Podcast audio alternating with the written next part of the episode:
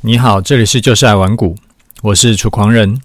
这阵子啊，诺贝尔奖的讨论度热度很高啊。这个奖项总共有六个，那每年呢，奖项每个奖项呢都可以都会发出去一千万的呃瑞典克朗，啊，相当于一次要发出六千万的瑞典克朗。但是诺贝尔啊，他一百多年前留下的总共也才三千多万的瑞典克朗。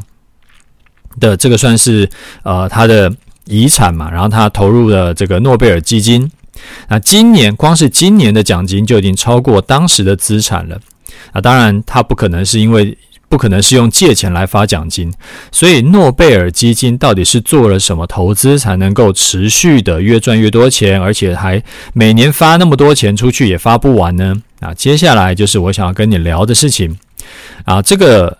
这个东西啊，这个主题啊，其实也跟投资组合的这个观念有一些关系。好，依据诺贝尔一开始的遗嘱啊，基金呢，它只能做最保守的投资，它可能怕说你呃一开始投资如果都大手大脚的，很可能不小心就败光了啊，所以他那时候规定呢，你只能够投资定存或者是债券这种很保守的投资，你不能投资像股票或者其他的商品。但是基金在运行五十年之后，原本一开始有三千多万的资产嘛，那就缩水到只剩下三分之一了。那这个也让基金濒临破产，因为它每年就要发出去很多钱。所以在最后呢，不得已的情况下，他的基金的委员会啊，就决定把禁止投资股票的这个限制把它移除掉。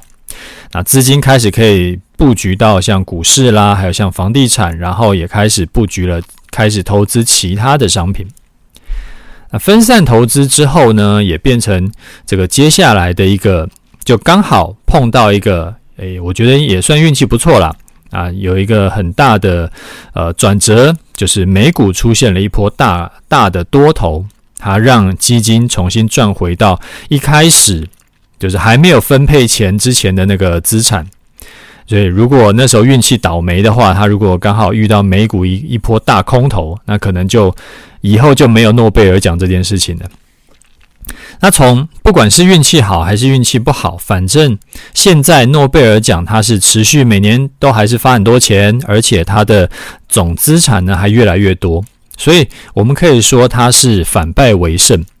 那这。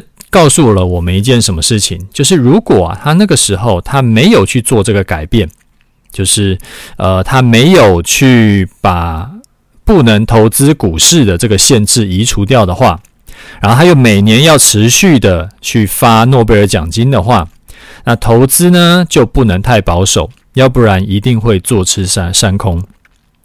诺贝尔基金做了几个不错的投资决定。第一个是他们有做投资组合，而不是单押某一种商品。一开始他当然是就是照遗嘱讲的嘛，他只买了定存跟债券，诶，就就快把钱烧光了。那后来他就加上股票、房地产，但是也没有剑走偏锋，改成说我单押股票就好。所以他们在二零零八年金融海啸的时候。当时一堆股票都是啊、指数都腰斩，然后啊、很多股票可能跌了百分之九十、百分之九十五。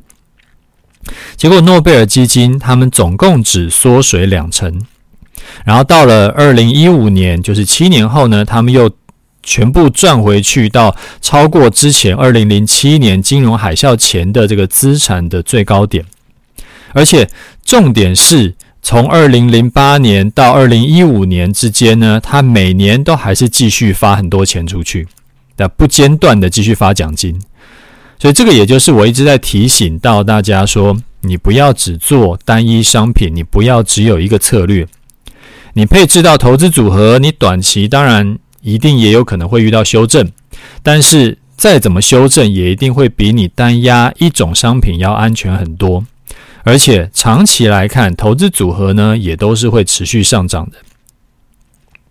好，我们再把基金的配置拆开来看哈，它最大的部位呢是股票，占百分之五十，第二大就是其他的资产占百分之二十几。那这个其他资产呢，就是包含了一些衍生性商品，还有对冲基金。然后那第三部分就是像定存啊、债券这种固定收益的，大概占一成多。然后房地产大概接近一成。多元的配置操作，所以说基金可以在呃市场不管是走多还是走空啊，长期来看就可以持续成长。还有一个很关键的是，他们有去布局避险的部位。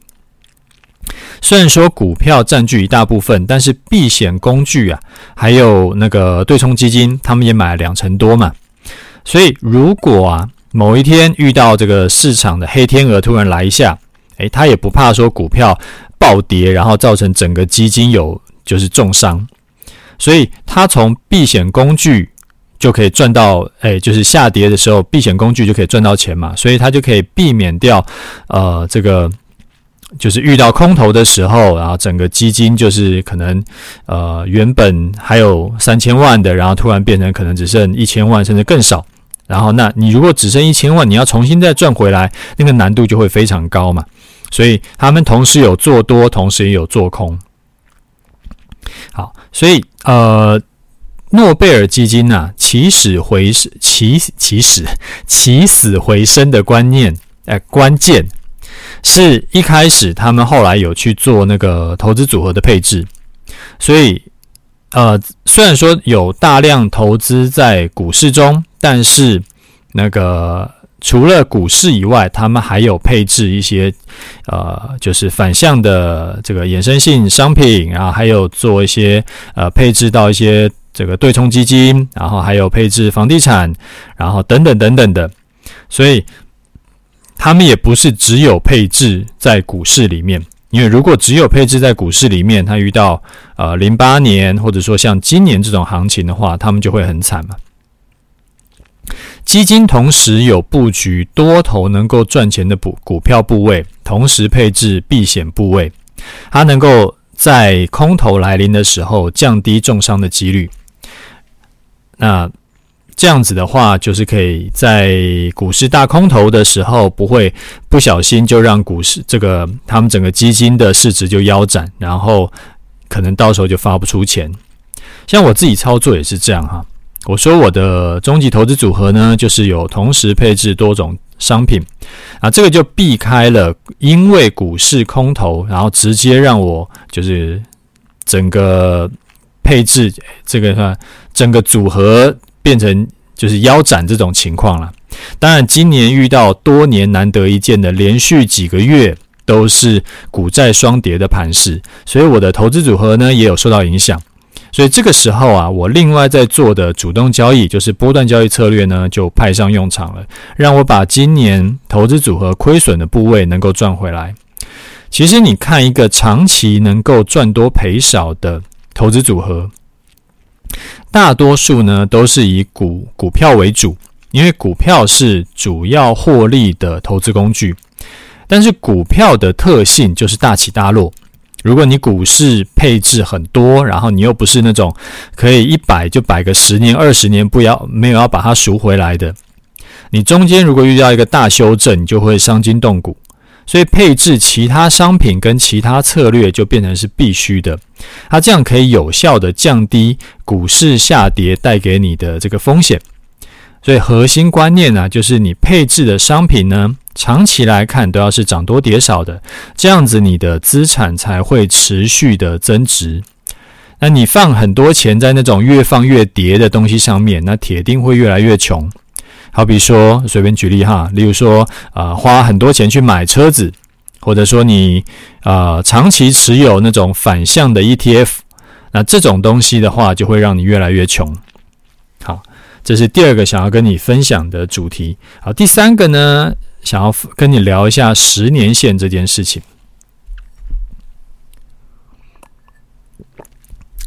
这阵子啊，大盘跌多涨少嘛。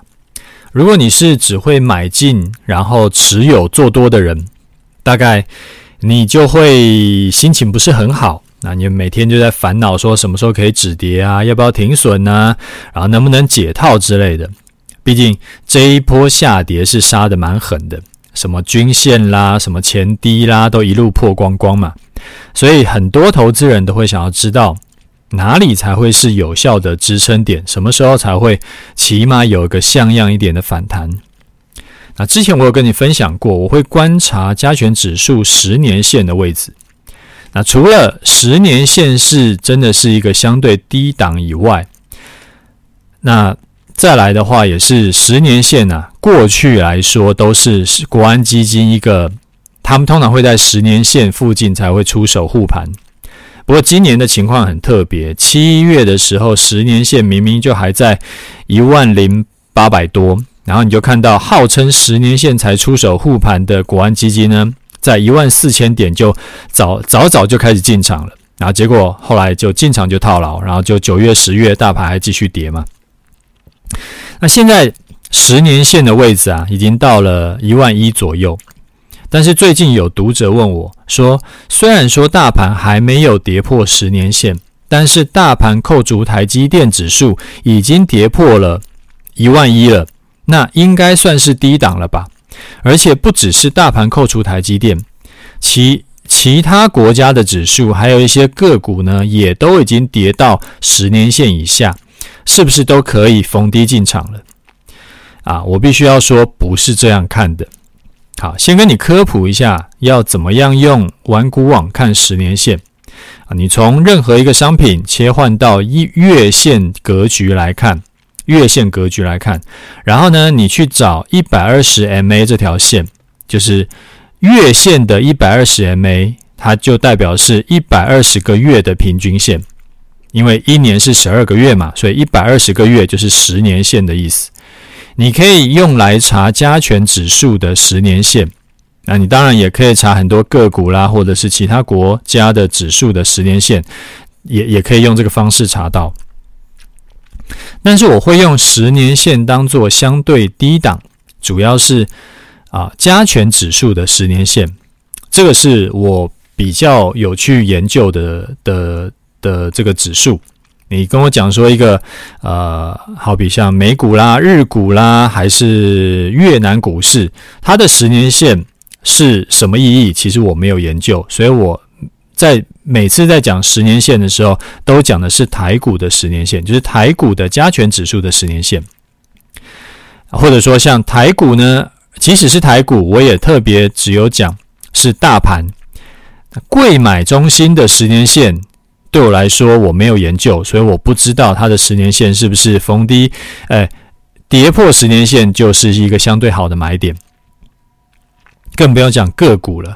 个股用十年线判断呢，其实我是非常不赞成的。你知道，我一直都不赞成你去存单一股票。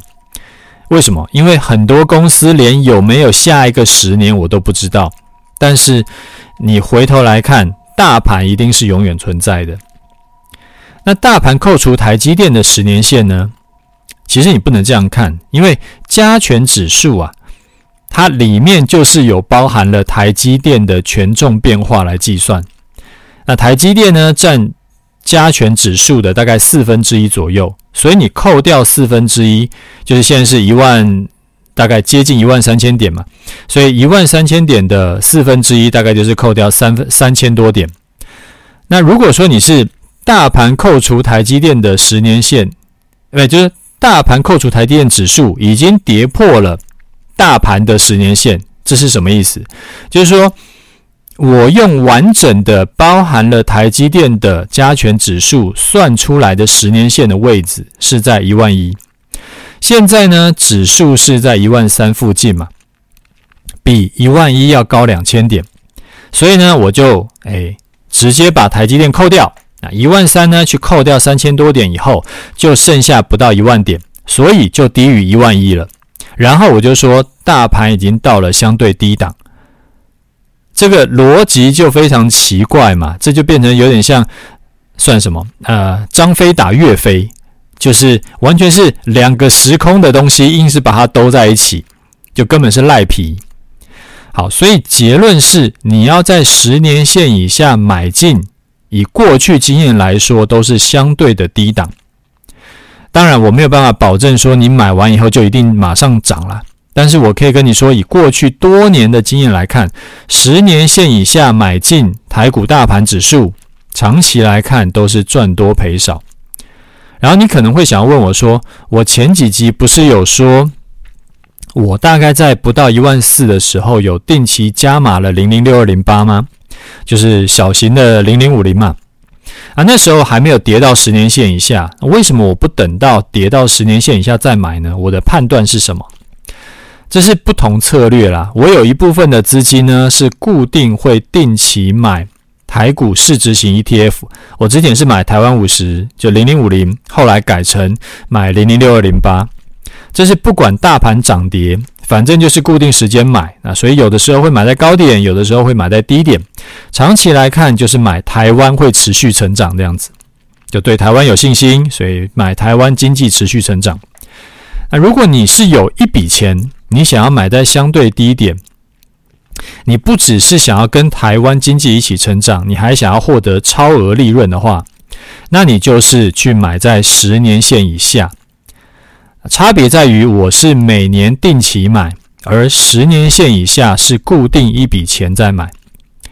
那为什么我是每年定期买，而不是等到十年线以下再买呢？因为十年线以下，它是一个比较严格的。这个呃条件嘛，它不一定时常会有。上一次到十年线以下的时候是二零二零年的三月，美股熔断四次的那个时候。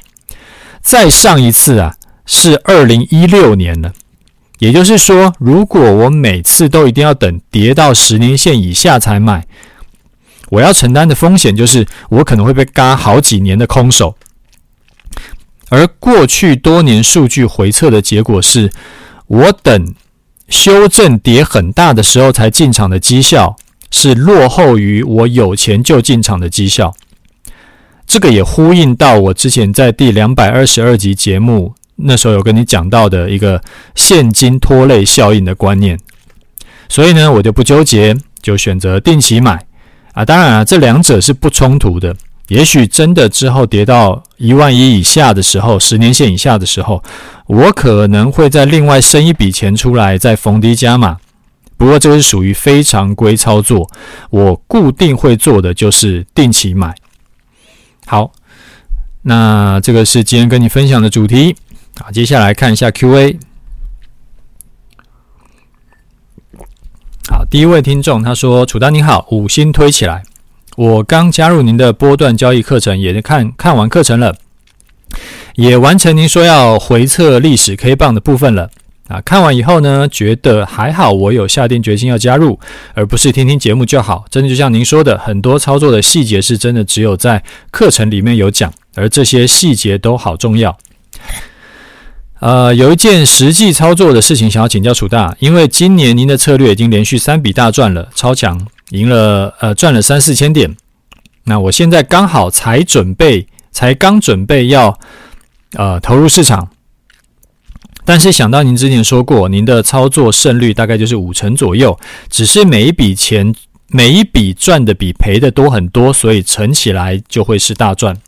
那连续赚三笔大的以后呢，我是不是下一笔就先不要进场？等之后策略遇到停损，或者是连续停损以后再进场，这样子是不是胜率会比较高？好，呃，谢谢你的五星哈，也很高兴你觉得波段交易策略会对你有帮助。你的问题很好哈，其实也蛮有道理的。因为虽然说每一次交易都是独立的，上一笔赚钱跟下一笔能不能赚钱其实没有绝对关系，但还是有一点点关系的。因为我的策略是以顺势单为主，而不是像赌场一样，它每一次下注的胜率都有独立性。什么意思？就是说，在赌场啊，你可能赢了十局以后，你继续赢第十一局，因为每一次都是独立事件。大家有学过那个几率，就会知道那个是什么意思嘛。但是我我的情况呢，比较不一样，因为我主要是靠趋势盘获利。以台股来说，盘整盘占大多数时间，趋势盘是少数，所以趋势盘走了一阵子之后，接着出现盘整盘的几率就会比较高，诶，就是蛮高的啦。虽然说我的策略有针对盘整盘做处理，尽量减少在盘整盘亏损，但是盘整盘呐，最多就是减少亏损，几乎不太可能大赚。所以你考虑说，如果我已经连续赚了三笔大趋势盘的大单，接下来是不是要出？有可能会出现盘整盘嘛？那这个时候跳进来，是不是就很可能会赔钱？这个是有道理的。不过你这样的规划虽然说有道理，实际做起来呢，会遇到一些执行上的问题。好比说，呃，如果下一笔是停损的，那再下一笔你有要进场吗？还是你打算再等一等？那如果再下一笔又是赚钱的，那可是不是大赚，只是小赚而已。那再下下笔你会想要进场吗？所以，当你仔细去想的时候，你就会发现这样会无限的延迟下去，因为怎么解释都通，就变说最后叫做你觉得该进场进场，然后你觉得。不敢进场就不进场，那其实有策略跟没策略就没什么不一样了。以我自己实际示范这两三年的情况来说，因为期望值都是正的，所以赚赔率啊虽然是五成，但是每一笔赚的钱呢都是赔的九倍之多。意思是假设啊未来我的策略依然能够顺利赚多赔少的话。你的最佳策略就是尽快进场，不要想太多，因为就算你进场的时候刚好遇到赔钱的单，你只要继续做下去，之后遇到一笔大赚的就全部赚回来了。你可能想说，虽然有道理，但是还是想要趋吉避凶一下。我完全理解。那我给你一个进可攻退可守的建议，好比说，你可以先。规划把资金分成三等份，诶，下一笔呢，你做好准备你就进场，但是你只进场三分之一，再下一笔你加码到三分之二，再下一笔你再整笔就是完整的资金都进场。这样做有什么好处？第一，你第一次进场嘛，你一定不熟悉，所以减码操作对你来说就可以降低风险。因为真的，我有听过有人把卖单按成买单的。好，第二，因为我已经连续赚了三笔大的，所以合理怀疑下一笔有可能会遇到亏损。啊，你减码操作，就算真的亏损，你也只亏了三分之一。那如果下一笔诶还是赚钱的，那你虽然说少赚了，但是你起码有参与到。好，第三。你先规划好下一笔要进多少，再下一笔要进多少，然后你就不用去纠结什么时候要进场，什么时候要再看看，你就不会一直找理由跟跟自己说：“哎呀，我再多看一次好了，我再多看两次好了。”然后结果搞到最后都一直没有进场。所以这个是我给你的就是经验分享啦，我会觉得这样子会更有可行性。这样子，那你试试看，有问题你再来问我。好，再来一位听众，他说：“楚丹你好，我是一位对投资很感兴趣的大学生，应该说我对赚钱很感兴趣啊，因为接下哎，因为最近一年呐、感觉通膨很严重啊，房价是永远高不可攀，我觉得如果我出社会以后，应该会很惨，所以我对于未来还蛮绝望的。”哦。这边我等我先岔题一下，你是大学生哦，这个倒蛮罕见的，因为我不知道为什么啦，我的听众啊，大概我就是后台可以看到数据嘛，大概百分之八十以上，百分之八十以上都是三十岁到五十岁，五十岁之间的啊、这算什么？诶，青中年人这样子，所以大学生。或者说，就是就是学是二二十五岁以下的的人的这个比例其实蛮低的。好好，来继继续把那个问题念完哈。他说：“我想请教您的是，要怎么做才能像您一样有成就？我曾经听您节目，发现当然您一定是已经财富自由了，而且跟其他教投资的人比起来，您更多了一些智慧，像是家庭关系、身体健康，还有工作，您似乎方方面面都做得很好。这个也是我最佩服的地方。我完全无法想象要怎么样才能做到像您这个样子。我觉得这才是真正的人生胜利组。希望您给我一些建议，让我可以少走弯路。好，这位大学生呢，你的情商非常的高哈，你把我说的太好了，这个我都有点不好意思。我当然也有我的烦恼啦，只是我的烦恼呢，跟过去多年比起来啊，我有持续在减少而已。那如果你不嫌弃呢，我也当然可以分享一下我的做人处事的一些小小心得给你参考。我之前在讲创业经历的那一集啊，在一百零六集那时候我就讲过，其实创业能不能成功，呃，我先厚颜无耻的假设我这样子的算是有一点点小小成就，这个大家不要太不要太认真哈，就是说你一定要就是。我一定要像比尔盖茨啦，或者说像马斯克那样才叫创业成功，那大家就聊不下去了。我说创业能不能成功啊？其实跟运气有很大的关系。我承认，我向来的运气呢都还不错。虽然说创业过程中有遇到很多烂事，有遇到很多这个坏人在捅刀啊，被骗啊，被被干嘛干嘛。但是其实熬过了以后，过几年回头看，其实经过的这些啊、不管是坏人还是坏事，其实都让我更强壮，都让我更就是呃，怎么说嘞？就是就是打不倒我的，都让我更强壮了。但是除了运气这种比较不可控制的变数以外啊。其实我有意识的做了一些会让我后来可以越过越好的一些决定。那这些点呢，我觉得其实还蛮值得跟你分享的。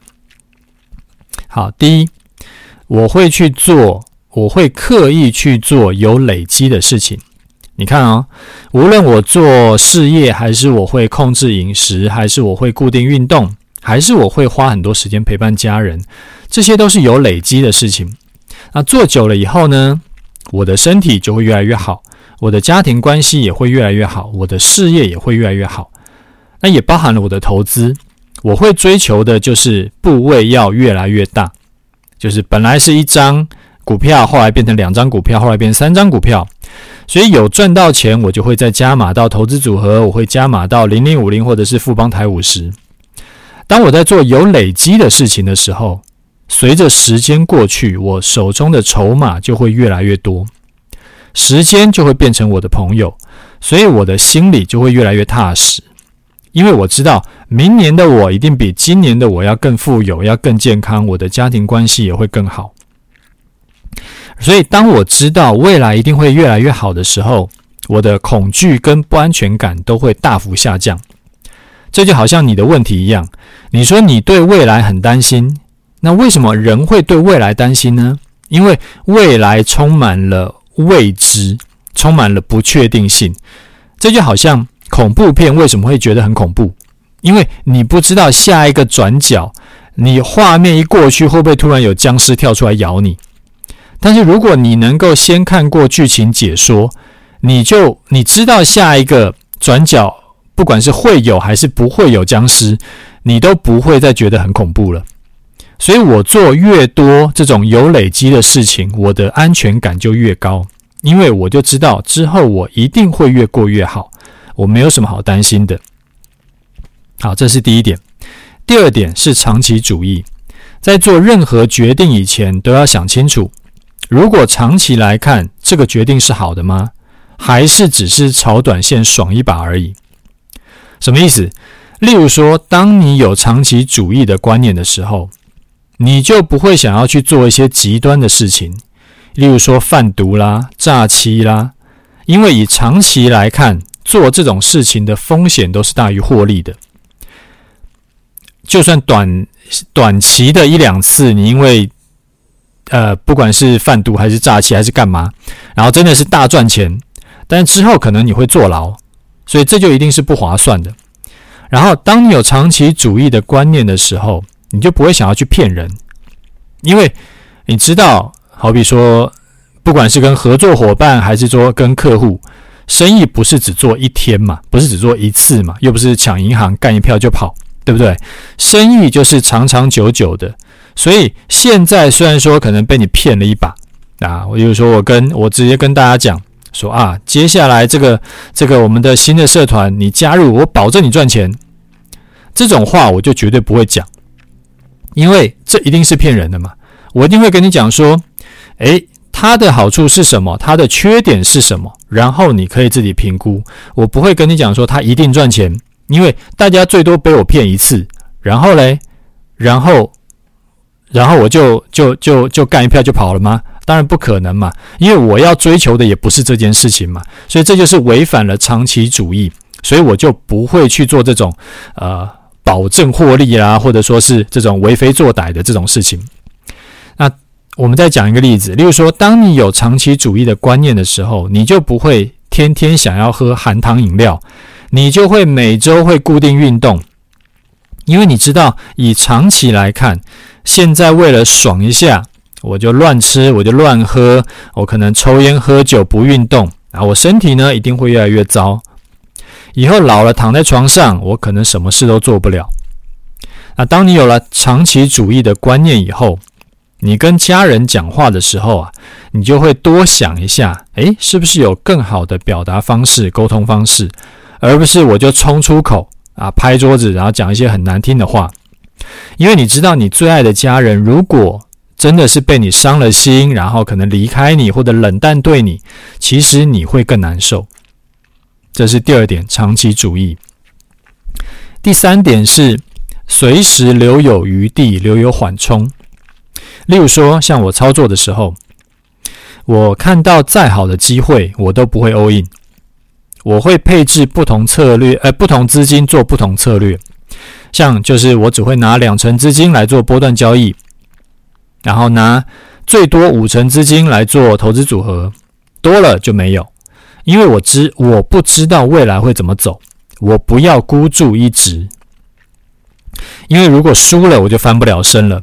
我宁可慢一点。但是，就算遇到什么意外，他也不会一次弄死我，因为我前面有很多道的缓冲。啊，留有缓冲呢，其实也不止用在交易上，像工作上也是。我公司的任何职位、任何的员工都配，就是都有配置不止一个人在从工。啊，因为虽然说这样要多付薪水。啊，我会增加我的固定开销，但是如果真的遇到什么意外，我不会因为这个人不在，然后结果我要做的事情就开天窗就卡死。那我跟员工在谈薪水的时候呢，我也会比行业平均薪资再多给一些，我不会尽量去拼死压低薪水。这对我来说，当然眼前看起来是亏的，但是这个也让我公司的流动率很低，那空窗期呢也会很低。我也不用一天到晚在面试新人、培训新人，所以这个就是我赚的。我自己工作也是，当我发现呐、啊，我每天都在工作，我没有时间休息，没有时间放空的时候，这边讲的放空不是放空期货，是放空自己的思绪。大概也只有我们这种节目会需要特别解释一下放空是哪一种放空吧。好，我说没有时间放空的时候啊，我就我就知道我必须要做一些调整。例如说，我会把一周录两集节目改成只录一集节目。啊，例如说，我有些会议我就不开了，我就直接放权给我的同事决定就好了。因为我需要有空档来想事情。以公司老板的角色，我要做的不是每天都要进公司开会，或者是我都要自己去写行销的规划，这些都可以交给我同事处理。我要做的是把公司的方向定好，我要把规则定好，甚至是三个月、半年，我有一个新想法出来就够了。但是如果我没有任何缓冲的这个空闲时间，我一定格局就很低，格局就拉不高。为什么？因为我就只能，我太忙了，我就只能够顾着看脚前面的东西，我没有办法去看到一年、两年、三年以后的规划。所以总结一下，如果你想要追求人生要越过越好，第一步呢，就是我们反过来讲，反过来想，把那个会让你越过越差的事情先去掉。就像我刚刚讲的，好比说像炒短线思维啦、做到极限思维，没有留留缓冲的，或者是做没有累积的事情。那这些习惯，其实你在大学的时候就可以开始练习，因为都是越早开始越好。其实还有很多有的没的的一些想法跟经验啦，那今天也讲不完，所以之后有机会再跟你聊。好，那最后我们来讲一下盘势哈。最近就是跌多了，开始上下震荡的盘嘛。那这种盘呢，如果你的策略比较不稳定的话，你就会很容易在短时间内连续大亏损。所以说你自己要千万小心。那有人是干脆就，那既然我可能做多做空会被双八嘛，所以我就干脆只只做多，或者说我干脆只做空，因为想要避免被双八的可能。这个我不能说一定不好。因为如果不调整，可能他就要毕业了。但是如果他选择了只做多，然后结果后来盘势往下继续跌，或者他只做空，结果盘势往上涨，就他选错方向啊。他可能之前赔的没有漏掉，但是之后有机会赚回来的却没有赚到。我就想到以前，不是以前啦，就是呃，好像上礼拜吧，有一个学员。就是我们去采访他的时候，他就有讲到说，他说为什么他可以照纪律，该进场进场，该出场出场呢？我觉得最关键的就是节目里面，就他有在听我的节目，节目里面一直强调的多策略、多商品的核心。然后这边有几个面向的经验可以分享给大家。他说我参加好几个社团。啊，八月呢又再多学了 OPMan 的策略，这些策略只要学会了，都可以同时操作，不会花我太多时间。像终极波段跟投资组合，你只要看一下大盘就能够做判断，我省下来时间都可以拿去学新东西，或是来把学到的东西复习检讨，了解得更透彻。也因为策略都是同时进行的，所以可以有互补的作用。如果我只做终极波段，那策略在获利回吐的时候，我就会胡思乱想，想一想就会想要乱动。但是因为其他策略还在同时跑，涨的时候呢，我终极投资组合有获利；跌的时候，终极波段有获利。学会 opm 还可以轻装来赚一个短线波段。那大黑马社团有时候也会用选择权来做避险啊，因为多商品，呃，多策略多商品，让我不会去在乎某一个。策略的波动，可以用更全面性的角度来看我的投资规划，也可也因为可以把注意力放在其他的操作，就不会在一个策略上钻牛角尖。这样搭配下来，我就可以放心的去执行所有策略，而且每一种策略都可以做得更好。那这个是他的分享。好，我说我有看到有一些人呢、其实他表面上是多策略在跑。但其实他的规则都是差不多的，只是参数稍有不同而已。所以遇到长期这种连续几个月都是双八的盘的话，它一样会很惨。多策略啊，你要有效的一个重点就是你的互相的相关度要低，最好是完全没有相关性。像我的波段交易策略跟终极投资组合就完全没什么相关性。然后最好要有一个核心策略搭配一个辅助策略会更好。核心策略呢，就是你可以投入大资金的，然后可以长期持单的。那辅助策略呢，就是小资金的，只有在符合某一些条件才进场的。以我自己的情况来说，我是以终极投资组合当做我的投资呃核心策略。我长期持单，基本上我之前跟你讲过嘛，我买了就没有要卖了。然后我会配置五成的资金，就是比较大的资金。那终极波段交易呢，它是我的辅助策略，有机会才进场，因为我不是我时常会跟你讲嘛，这个最近盘势看不懂，然后我们就先空手，或者说刚刚停损了，所以我们就先不要急着进场。所以这个是我的辅助策略，我不一定随时在场内，而且最多我就配置两成左右的资金而已。那你也可以用 OPMan 的选择权当做辅助策略，然后搭配小资金来做。重点就是你的核心策略一定就是长期要持单的，你不能一直是空手的，那个不能当做核心策略。辅助策略才可以是符合条件再进场啊，不符合条件我们就出场。那两套策略啊搭配做，你的获利就会更稳定。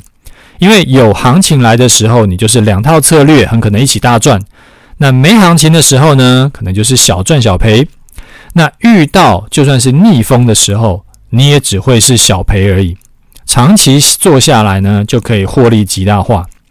你看刚刚我讲的这几种搭配呀、都是核心策略跟辅助策略是完全没有正相关性的。好，最后我们来看一下波段交易策略的情况哈。我们的基本单呢是在八月三十号中午十二点左右进场的，当时进场的呃的时候啊，大盘是在大约一四九七五的位置啊。这一次呢也有加码机会，在九月十三号反弹的时候有符合加码做空的条件，当时加码做空的学员就空在几乎这一波反弹的几乎最高点，那隔天也就。顺势就崩下来，然后就赚钱了。到今天收盘为止，大盘的收盘价在一二九六六，距离当时进场点呢，账面上获利已经超过两千点，到达二零零九点了，耶！账面获利终于突破两千点，是一种很爽的事情，真好。那我们空单出场点依然照惯例啊，设为月线啊，也都会固定设滤网。之后哪一天收盘站上，隔天中午没有跌下去就出掉。这一笔单呢，已经报了一个多快两个月了，所以我们就再次恭喜我的学员们。好，那我们今天的节目先讲到这里，OK，就这样，拜拜。